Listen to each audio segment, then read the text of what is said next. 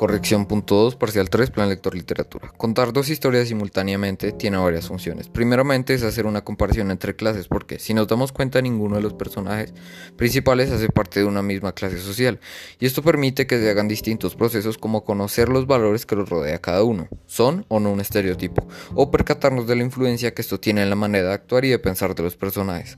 Tomemos como ejemplo a Pepa o Gala y a Augusto o Filomena.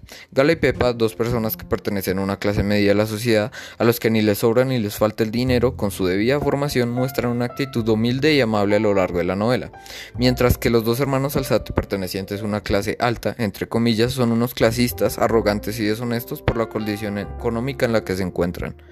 Otra función es mostrar el distinto desarrollo que tienen los personajes en la construcción de su perfil a partir de los factores que los rodean, cada uno distinto al otro. Podemos darnos cuenta de esto a partir de la educación que alguna vez obtuvieron. Para esto fijémonos en Mina o Nieves y en Gala. Por un lado, podemos encontrar a Nieves, una mujer que no recibió educación alguna y si recibió fue extremadamente básica. Y esto deriva en que ella no tiene una manera de ganarse la vida no tiene cómo conseguir trabajo, así que tiene que vivir como una esclava de su hermano, recibiendo malos tratos, golpes, etc. Y esto también es resultado de la falta de educación, pues no tiene ni manera de defenderse no tiene ni siquiera un concepto de vida más allá de servir. Y cito, Nieves, pobre perro habituado a lamer las manos que la azotan.